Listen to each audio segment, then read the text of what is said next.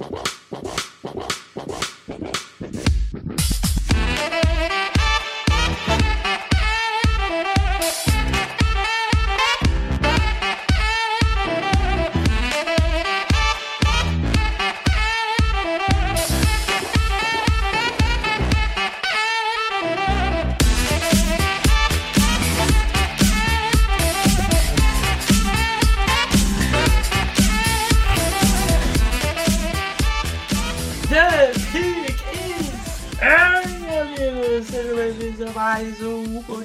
do On The Clock.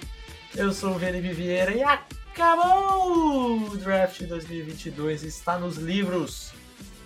Logo menos, Draft 2023 começa. Mas hein, antes, vamos repercutir mais um pouquinho ainda esse draft. Então temos algumas perguntas para, para responder dos ouvintes. Fizemos live essa semana, só que tem gente que não conseguiu responder, não conseguiu ter a sua pergunta respondida. Responderemos agora. Diga olá, meu caro David. Olá, meu amigo Felipe Vieira, olá, nosso querido ouvinte. É isso. Estamos basicamente aí. Claro, vamos ter mais alguns conteúdos para o YouTube aí sobre é, o draft de 2022, mais alguns textos. Mas acho que em podcast, acho que basicamente encerramos hoje o ciclo do draft de 2022, né? Será que já, já conseguiremos dar esse ponto final? Não, Hum. talvez a gente volte nele, mas nós vamos tirar uma semaninha de folga. É, é, talvez é, seja mais correto dizer isso. É.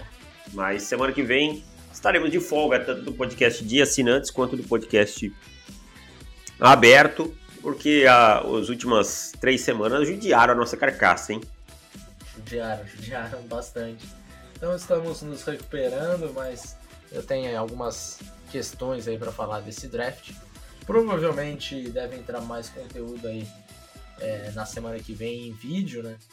É, não consegui gravar porque tive alguns problemas aqui pessoais durante a semana, mas devo gravar aí no, no, no final de semana, então deve entrar mais alguns mais alguns vídeos aí é, no YouTube falando de undrafted, né? As pessoas sempre falam, ah, qual undrafted pode ser que, que seja um, uma boa aposta? Deixei essa pauta para vídeo e mais algumas outras pautinhas vocês, vão ver aí. Mas aqui no podcast, eu acho que a gente já tá meio que deixando um pouco de lado o draft 2022, já tá tentando virar a página. A gente deve ter, é lógico, responder sempre pergunta aí do, de quem manda nos comentários.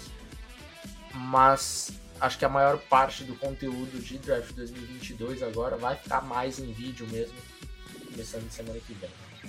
Exatamente. Então vamos começar é, respondendo as perguntas então que a gente mandou, o pessoal mandou no Twitter pra gente. E hoje vai ser talvez um pouquinho mais curto, mas vamos lá.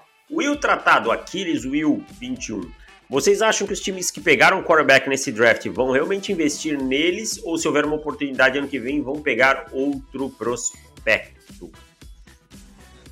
Cara, eu acho que nesse, nesse caso aí, o único que eu acho que não vai arriscar capital de draft se tiver oportunidade é o Pittsburgh Steelers, né?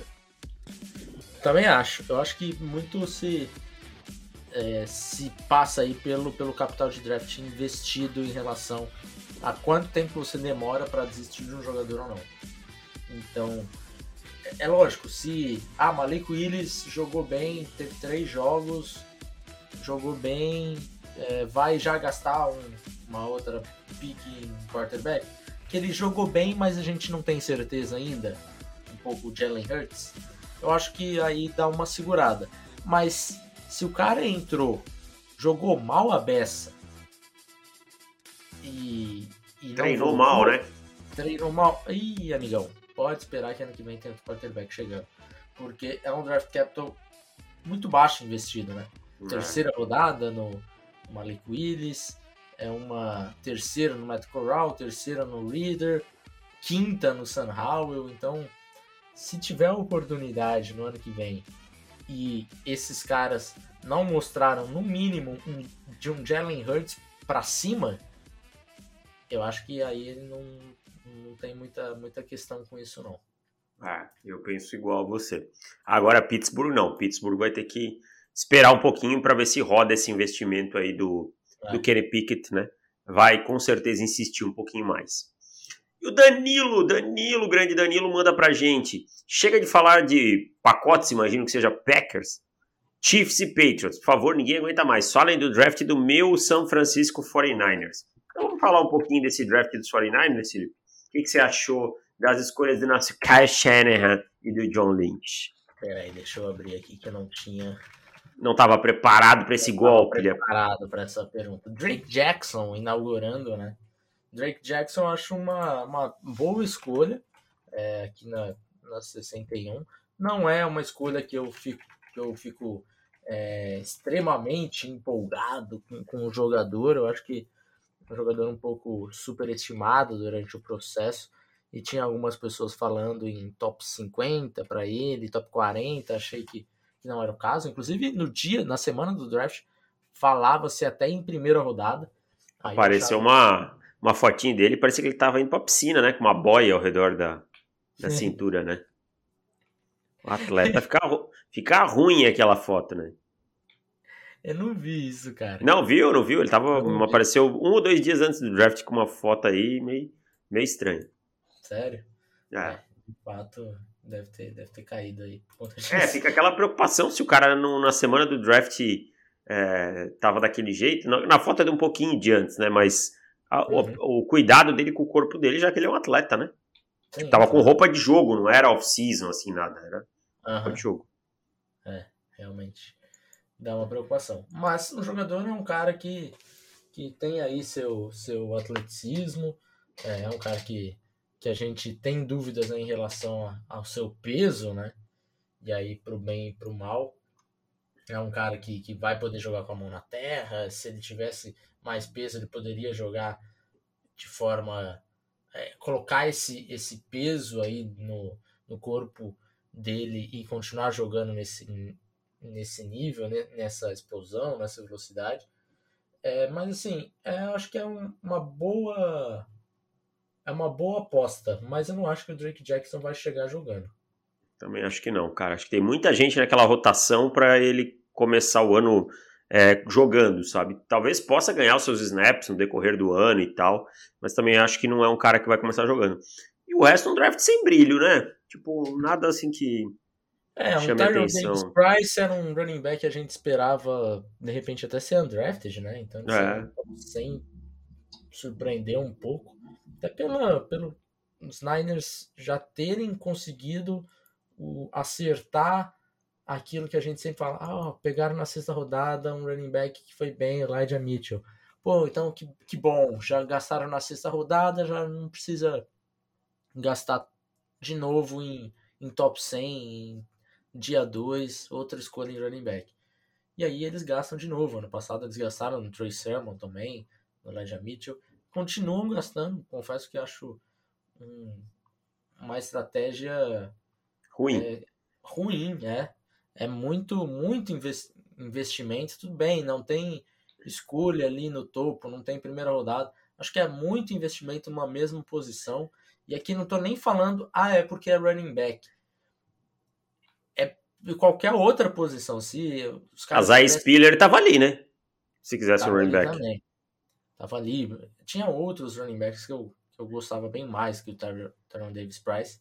Mas que eu, eu falo de investimento numa mesma posição. Sim. Ah, se, ah, se tivesse cinco wide receivers bons já, vai precisar gastar uma escolha top 100 num outro wide receiver? Não, acho bobagem. Ah, já tem dois tackles titulares e um bom reserva. Precisa gastar uma escolha top 100? Ah, acho que não. Vai investir em outra coisa. Então isso me incomoda um pouco, ainda mais ainda running back, aí piora um pouquinho mais.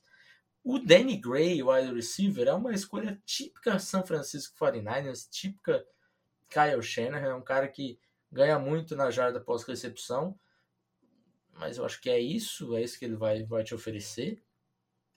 E o resto, o resto da classe, nada que, que empolgue, né? Eu sei que tem muita gente que gosta do Tariq Castro Fields de, de Penn State, achei um cornerback, para falar a verdade, bem fraco. Não é um draft. Tudo bem, é um time que começou a draftar na 61, mas é um draft qualquer coisa. Não é um draft assim que, que empolgue, não. Ainda tivemos Vamos... o glorioso Brock Purdy, né? Na, ah, na última, né? Uma escolha no Mystery Relevant, que cai muito bem para o Brock Purdy. Exatamente. Uh, Daniel, a volta do Joe Judge influenciou nesse draft questionável de New England? Cara, eu acho que não. Eu, eu recebi uma pergunta lá no Pro Football que eu acho que fez mais, faz mais sentido. A saída do Dave Ziegler, que ano passado participou ativamente do processo de draft, daquele bom draft do, dos Patriots, talvez tenha mais influência. É, vale notar que os Raiders, para onde o Ziegler foi, mesmo com um capital de draft menor, fizeram para mim um bom draft, sabe? E aí uhum. eu, eu não acho que o Judge tenha influenciado tanto nisso, não. É, também acho que não. Também se influenciar tanto assim, o processo tá errado, né? Tá errado, né? Não pode ser um, um cara que não é nem coordenador, porque a gente não sabe nem. Quer dizer, em New England a gente não sabe quem é o que, né? Essa é a verdade. Uhum. Então, é, não acho que tenha essa influência toda. Pergunta do Luiz Fernando. Após o draft, quais times de campanha negativa vocês projetam que podem surpreender na próxima temporada? Vou pegar aqui quem teve campanha negativa no passado. Jets. Defina surpreender, ganhar a divisão? É, eu acho que os Jets tiveram quatro vitórias. Eu acho que eles podem dobrar o número de vitórias. Tá, tá justo. Mas se eu tivesse que apostar, eu apostaria menos de oito vitórias. É, eu acho que vai ficar com umas sete por ali. Eu acho que vai é. ser. Os Broncos tiveram campanha negativa, mas eu acho que mudam, mas não por conta do draft. É, né? exato. Na, NFC, na AFC North, os Browns e os Ravens, o draft impacta bastante e devem voltar a ter campanhas positivas, mas os Browns também têm o fator quarterback, né? É, e os voltar. Ravens também fator não lesões todo mundo no meio da temporada. Texans e Jaguars, para mim, não muda tanto. Tiveram campanha negativa é. e, para mim, devem é. seguir com campanha negativa. Tá? Uhum. Commanders e Giants vão melhorar, mas para mim também seguem sendo times com campanha negativa. Não acho que vão, vão dar o salto. Tá? Justo, também tô com você. Seahawks teve campanha negativa e eu acho que deve seguir nessa toada também, por, pela questão quarterback, apesar de ter tido uhum. um bom draft. Bears e Lions, mesma coisa. Também acho que não mudam. Eu, eu vou tá. te falar, eu acho que os Lions surpreendem. Você acha não que. A, não a ponto de, de ir para playoffs, mas é um hot take falar que os Lions não selecionarão no top 10 ano que vem? Ah, eu acho que é um pouquinho. Mas então, o time é então bom, eu concordo com você. Eu acho então um bom fico time. com esse hot take aí. Eu acho que eles ah. não, não vão estar aqui tão alto no ano que vem, não as pessoas passam muito as suas dúvidas pelo Jared Goff. Eu, minhas dúvidas passam mais pelo Dan Campbell que pelo, pelo Jared Goff, sou bem honesto. E os Falcons e os Panthers também tiveram campanha negativa. Também acho que nenhum dos dois vira o ano com campanha positiva. Também acho que não. Apesar de dos, dos Panthers terem feito um bom draft. Então, assim, cara, olhando por alto, ninguém assim que, que eu acho que vai mudar muito de patamar né? Claro que é muito cedo e tal, mas acho que não tem ninguém que vai mudar muito de patamar. É. O, o Milton pergunta: quais as melhores escolhas de dia 3? Cada um dá um aí só, Felipe. Eu vou com o Sam Howell para ser o Mr. Óbvio aqui. A melhor, só uma? Só uma. Pode dar duas se você quiser também, não tem problema. Eu vou com Kingsley Nagbari, que ontem eu fiquei com vontade de, de falar dele, não falei. E eu vou com. Da Moni Clark. Da... É que o da Moni Clark não vai tava jogar. machucado, né? É, tava machucado. Eu vou te falar um nome. Romeo Dobbs. Romeo Dobbs. Bom jogador. Os dois aí... de Green Bay que você citou, né? É verdade. Pensando no time, não. É, o Dobbs é o seguinte. Eu tenho um pouco de dúvida com o Christian Watson ainda. E é um cara que eu não, não colocaria minha mão no fogo para ele sair logo de cara produzindo no ano 1. O Romeo Dobbs, ele não, não tem o mesmo potencial do Christian Watson, mas eu acho que tem chance dele chegar jogando. Então, para um time que falta wide receivers ali, talvez o Rodgers tenha um, um, um bom encaixe com o Dobbs e aí é um abraço. Hum. É o suficiente. Ah, bem, bom, bem pensado. Lucas Oliveira, por que raios o Joe Choi pegou o Flot na terceira rodada. Ele escreveu aqui segunda rodada, mas é a terceira. Cara, eu não gostei do dia 2 dos Giants, sabe? Foi para mim bem decepcionante depois de um ótimo dia 1. Um. o Robinson, Joshua Ezeudo e Cordeiro Flott foi uma combinação bem ruim, derrubou bastante o valor do draft dos Giants para mim. É, eu fui ver tape do Cordeiro Flott, sendo bem honesto, porque ele não. Eu tinha visto por alto, assim, porque não não estava no meu radar, eu achava que era um jogador que ia ser undrafted ou final de draft, e uhum. não consegui entender por quê. É, essa daí também passei longe. Aliás, draft depois do primeiro dia espe espetacular, é, empolgante dos Giants, depois bem, bem decepcionante. Até um cara grande e tal, mas nada mais que isso, né? Mas muito magro, muito frágil fisicamente e tal, não gosto não.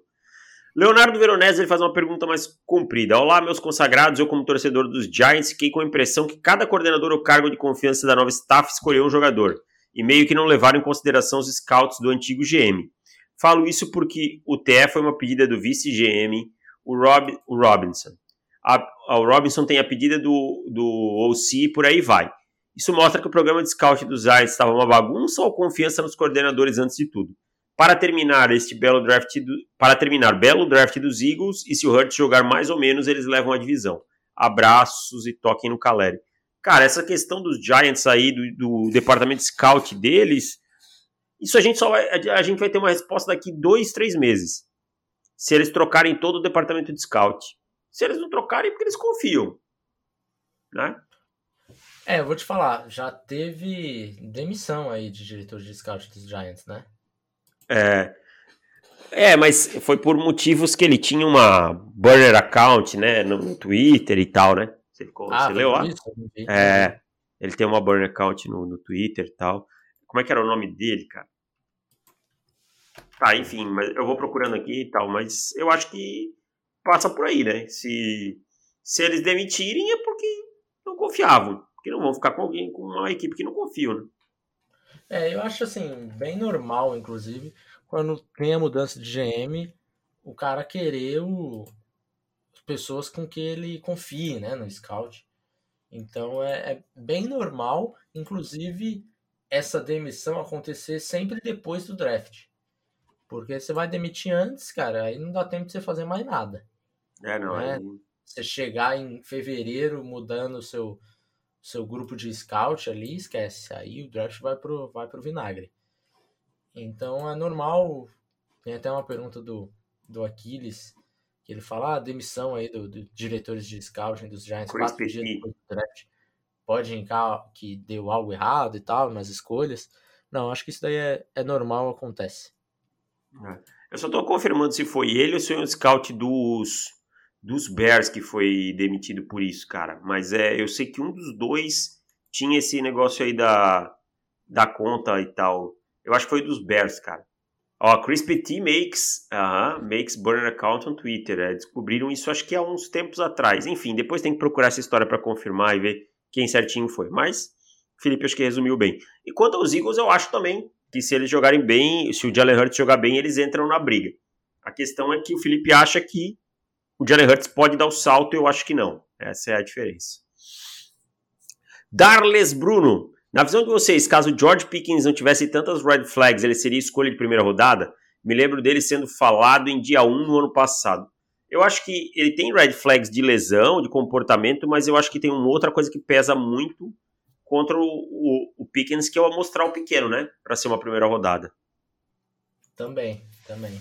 Se ele não tivesse todos esses problemas, eu acho que ele sim seria, seria first, mas assim, não dá para trabalhar no si nesse caso, porque é um si muito grande, sabe? Não é como se fosse o, o Justin Ross é, se bem que o Justin Ross também tem um si gigantesco, né? Gigantesco, né? Atrás do pescoço ainda. É. Mas eu acho que seria, sim. Eu acho que seria. E daí é mais. Outro ponto também é que ele. É, pô, você viu o post dele sendo. O momento dele sendo draftado? Pô, era ele mesmo, né, cara? Na era hora ele, eu custei, cara. custei acreditar que era ele, cara. Eu também. Eu fui ver e falei, não é possível que é o George Pickens aqui. Então, assim, ele não tem é, não tem parâmetro, cara. Ou ele vai ser um monstro, ou ele vai ser um bust completo. Não há meio termo para George É, com, concordo com você. Eu acho que não, não tem muito. Tecnicamente é um jogador que eu falo, é mais talentoso que alguns jogadores que foram escolhidos bem altos, tá? Mas bem altos mesmo. Mas é, a cabeça eu não sei, cara. E George, ultimamente, eu, eu sei que a gente não pode julgar pelo capacete e tal, mas a gente vê que é um programa que não tem apertado, né? Não tem sido firme nessa questão comportamental, esse tipo de coisa. Né? Uhum. Jax Test, se considerarmos o valor gasto, Olave não seria a pior pick desse draft? Ah, aí sim, se a gente for considerar valor por valor, cara, que custou caro. Você vai investir duas firsts, uma segunda, duas terceiras e uma quarta. É. Caríssimo. Acho que é um valor inacreditável, assim. Pelo Chris Olave, tá? Não é o Jamar Chase. Pois é, cara. Que já seria caro, né? Já seria caro, mas você fala, beleza, ele tem uma chance de, de se pagar ali. É, eu acho que o, que o Olave é um, um, jogador de primeira rodada, mas não sei se é um jogador de duas primeiras rodadas. Não, para mim não é. Não é, é. Para mim era um jogador de late first, sabe aquele quando você bota a grade, os times têm a grade que é first second, né? Que é aqueles jogadores que dá para pegar ali da 20 até a 40, né? Uhum. Que é a hora que a board dos first grades já acabou, né? É, eu acho que o Olave estaria mais ali do que numa, numa, numa, numa grade de first rounders mesmo. Saiu caríssimo para mim. Cara, e tudo isso para jogar com James Winston. Aí você já parou para pensar, Felipe, que o time já não tem primeira rodada do ano que vem, então se precisar subir já vai ter que gastar alguma coisa de 2024, que já fica menos atrativo. Onde já não tem uma segunda também. Exato, exato.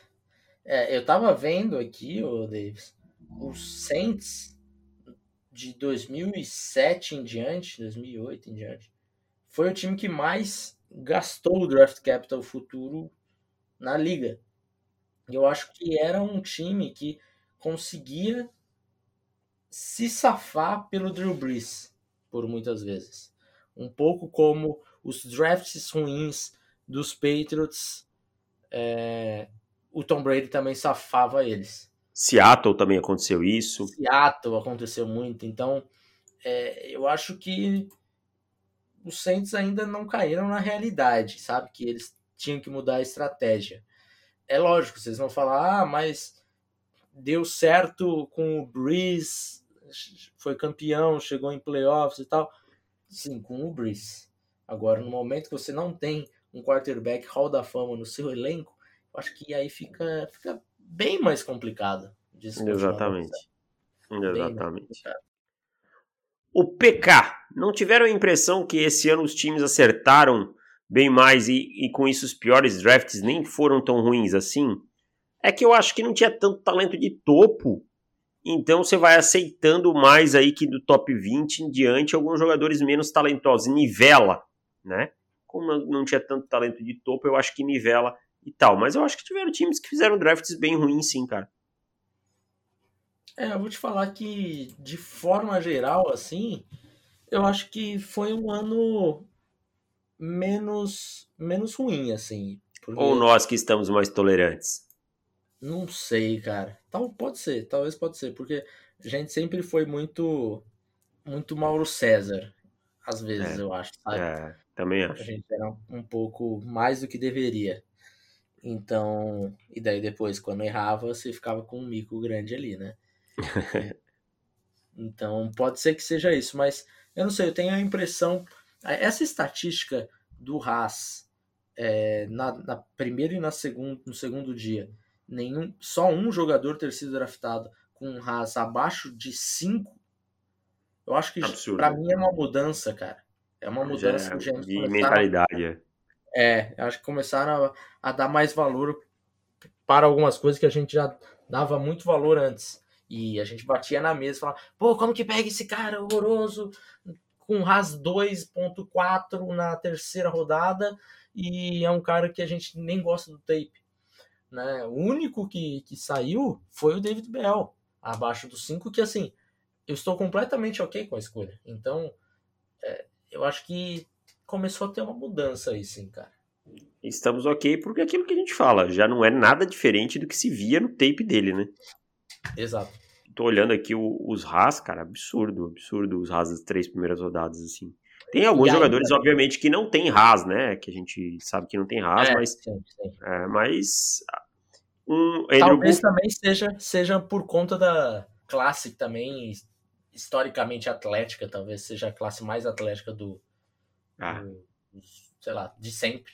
E daí, certamente, isso ajudou. Mas a gente tinha jogadores ruins com Haas, ruins, que estavam sendo falados em, no top 100 e não foram draftados. Então eu acho que, que tem um pouco da mudança da mentalidade, sim. Vamos seguindo. Uh, Fábio Lorenzo. Draft dos Colts está subvalorizado, trocou para baixo, pegou quatro jogadores com nota de segunda rodada, monstros atléticos no dia 3 e ainda a melhor turma de undrafted free agents. Achei incrível.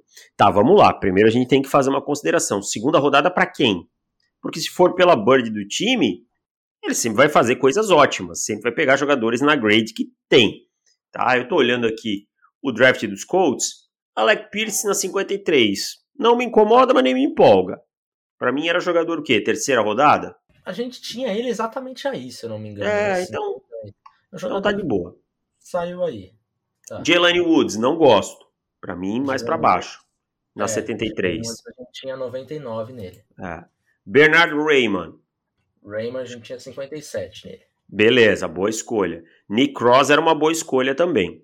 Boa né? escolha.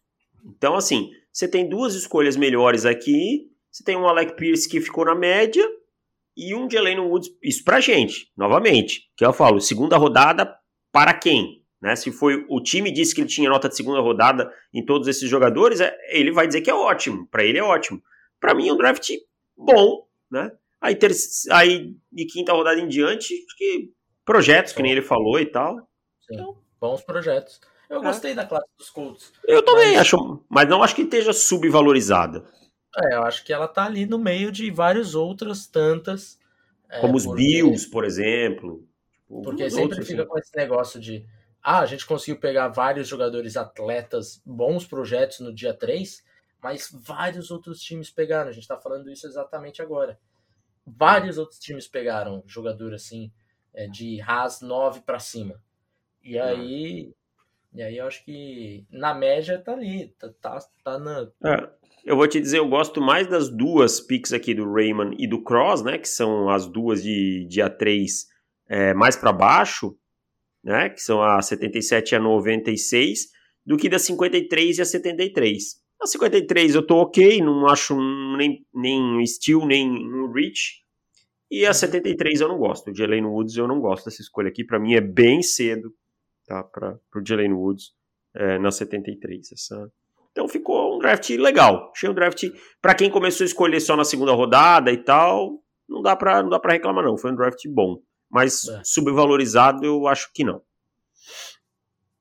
Alex Marques, três perguntinhas sobre Seattle Seahawks. Nota para o draft de Seattle A? Acho que A, né? Dá para dar um A aqui, né? Vamos, fez vamos passar pelas, pelas escolhas rapidinho. Vou lá, é, tô com elas aqui. Charles Cross, depois Boemaf, Kenneth Walker, aí tivemos Abram Lucas, Kobe Bryant, cornerback, Tariq Woolen, cornerback, Tariq Smith, defensive end, Bo Melton, wide receiver e Derek Young, wide receiver. Acho que dá para dar um azinho. Um azinho, dá para dá pra rolar, né? Vendo o custo-benefício, qual melhor e qual pior pick? Ah, cara, melhor pick para mim é Charles Cross, porque é um jogador de impacto imediato. Na 9, sem se mover, né? Offensive tackle, muitas vezes sai antes. Uhum. Para mim é a melhor. Não teve nenhuma pick que eu acho que seja ruim, não, cara. Eu, mas eu vou dar uma opinião pessoal. Eu não sou um grande fã do Abram Lucas, sabe? Não acho que é ruim, mas não sou um grande fã. É, eu não vou nem falar ruim aqui porque eu gosto de todas. Então, Acho é. que são todas dentro aí. Algumas eu gosto bastante. Então, tem. Até assim, dia 5, pô, Tariq Woolen na quinta rodada para mim é, é um bom Muito valor. Bom, né? Tariq Smith é um ótimo valor. Bo Melton na sétima é um ótimo valor. Ah, falar, a que eu não sei é o Derek Young, que é o wide receiver que veio de Lenoir Ryan. Que eu, é, não conheço também. Não conheço. Então, mas sétima rodada. Né? Ah, sete rodadas. Se o cara conseguir andar, já é meio caminho andado. E a próxima pergunta dele vai responder a pergunta também do Lucas Gonçalves. Sabendo que em 2023 ele tem quatro, o Seahawks tem quatro escolhas nos dois primeiros rounds, vale usá-las para subir ao topo e garantir o QB da franquia? Para mim, sim. Se encontrar o quarterback que acha que é o QB da franquia, tá mais do que certo usar o capital e é para isso que você acumula capital de draft, né? Perfeito, eu acho que é e aí, mesmo. A, a pergunta do Lucas tinha sido a projeção pós esse draft, o rumo certo, eu acho que estão no rumo certo. É, também acho. Acho que agora deu uma melhorada esse draft, deu uma iluminada, é, mas assim, calma, não vamos ficar fazendo perfil de John Schneider da Mil Grau, coisa do tipo, que não é bem assim, pelo amor de Deus. É, até porque grande parte dos problemas que estão sendo resolvidos foram criados por essa dupla Exato. Aí. Exato. Temos mais três perguntas. Luiz Guilherme, qual que. A do Aquiles a gente já respondeu lá, né? Que falando sobre o scout e tal, então o Aquiles já foi respondido. É, Luiz Guilherme, qual QB foi selecionado por um time onde pode se desenvolver melhor, analisando fit, comissão técnica e tudo mais? Cara, eu vou te dizer que eu gosto do fit do Matt Corral com os Panthers, sabe? Acho uhum. que eu gosto do fit do Matt Corral com os Panthers. Eu acho que é o que mais me agrada, assim. Olhando o que mais me agrada. Eu vou te falar, eu, eu, eu gosto bastante também. Acho que o Ben McAdoo é um, um cara que, tudo bem, tem seus problemas como coordenador ofensivo e como head coach principalmente, mas ele é um bom avaliador de quarterbacks. Isso publicamente está comprovado. Eu acho que ele vai ser bem trabalhado pelo McAdoo, apesar das pessoas faz, fazerem o McAdoo de, de, de meme, né? Mas eu acho que, que tá, tá dentro ali. E eu vou te falar, eu gosto também do Malik Willis em Tennessee. Também acho. Só que eu acho que ali demora mais a coisa para rodar, sabe? Vai demorar ah, um sim. pouquinho mais. Sim. O Matt Corral vai entrar em campo em 2022, pode ter certeza. Possivelmente na semana 1. não sei, na semana 1 acho que é, acho que é demais. É. Mas o Howell, daqui a pouco o Senderno pega mono e já É. O Renato Parente, mais uma sobre os Giants aqui. Se antes não estava nítido, vocês acham que o draft do Giants sinalizou enfim o rebuild que a torcida tanto precisa, é, que a torcida estava precisando que o time fizesse? Sim, para mim é bem claro. Só que o rebuild já, querendo ou não, o time já tinha conseguido boas peças no passado que servem de base, né? Se tinha uma boa linha defensiva, é, se tinha uma, algumas peças na linha ofensiva, como o Andrew Thomas. Então eu acho que já tinha algumas coisas que se aproveitava. Então o Joe Chowen foi esperto usando isso aí e agregando valor aí e tal, né? Sim. Eu não consigo deixar de falar das oportunidades perdidas pelos hum. Giants, sabe? No, nos dia 2 e 3, né? No dia 2 e no dia 3. Eu acho que você podia sair desse draft assim, ó, grandão, para ano que vem você, o torcedor empolgado, falar: só falta o quarterback. É. A gente vai conseguir. E eu acho que pode ser que falte um pouquinho mais ainda. Então, eu acho que o primeiro dia empolga muito, mas eu acho que também não, não tinha como fazer muita coisa errada. A bola caiu do jeito perfeito ali para os Giants. Mas sempre tem, né? Ah, a gente, sim, já, sim, a gente sim. já viu um GM dessa mesma franquia pegar o Daniel Jones na 6, né? É, sim, sempre tem. Sacou um, Barkley na 2. Mas enfim, acho que esse dia 2 aí dá uma machucadinha ali esses, esses guards de North Carolina é o que são mais difíceis de engolir, sabe? É. O Exeudo, assim, ah, ainda vai um pouco. Ainda dá para descer tomando muita água, sabe? Para descer, mas tá, ainda vai. Agora, essa do do Makita na quinta rodada, tudo bem, quinta rodada, Felipe, não precisa, mas cara, não é possível que olhou esse jogador e fala, pô, eu quero uma Kita no meu time. Meu Deus, cara. E para fechar, Felipe, mais uma pergunta dos Giants. Aqui, a torcida dos Giants está empolgada. Tá? Paulo Vinícius Galvão, a melhor comparação para o Will Levis é o Josh Allen e por quê? Se eu, e se for, eu posso sonhar com ele nos Giants, porque o Tioen fez o scout do Josh Allen para Buffalo e indicou a pique na época? Calma, tá muito cedo ainda, né? É. Eu não acho que seja Josh Allen, não, cara. É, tá, tá cedo ainda. Mas eu já, já me equivoquei antes, querendo dar, dar notícias antes da hora, antes de ver o tape, só com o jogo ali e tal. Acho o Will Levis, Levis um bom jogador, mas não fizemos o report ainda dele. Vamos começar a falar dele em, em junho, julho. Aí sim a gente vai, vai ter uma opinião mais, mais forte em relação a ele. Porque senão, cara, fica aquele mock draft que eu acabei dando RT ali da, da Fox, que pelo amor de Deus, cara, coisa horrorosa, colocando DJ e a Galilei na pick 4. Pô, não é possível, sabe? Que... Cara, o DJ ah, o Galilei, eu acho que a grade dele hoje. 4, pô, cara, tá de brincadeira. DJ o Galilei, acho que a grade dele hoje é de undrafted, cara. Se não de undrafted, pelo menos de, de late, late draft, sabe? Late picks. Mais do que isso, nesse momento, o, o Iagalelei ele vai ser reserva em Clemson. É. é o que eu acho. Nesse Quem que é o outro quarterback? Você lembra? Eu não, não é um ligado. quarterback quatro estrelas que tá chegando agora. É, que no Spring Game, time reserva, ganhou do time. Ah, meu Deus. Então, imagina. Imagina Cade que coisa boa. Klubnik. Cade Klubnik é o nome. Não, não o conheço, não, não direi que o conheço, que não conheço, mas estou muito empolgado com os wide receivers dessa classe. Comecei um, um leve estudo, estava lendo algumas coisas e tal. Estou bem empolgado com a classe de wide receivers. Então é isso, fechamos, meu amigo. Fechamos, é isso. Voltamos na terça-feira para Cinetes. E... Essa terça tem? Não, essa terça não, essa terça não. não. Então... Daqui na outra terça. Na outra terça voltamos lá. Voltamos na terça para o YouTube. O YouTube deve ter conteúdo lá. Né? Isso aí. É isso. Um abraço e até mais. Tchau. Valeu. Tchau.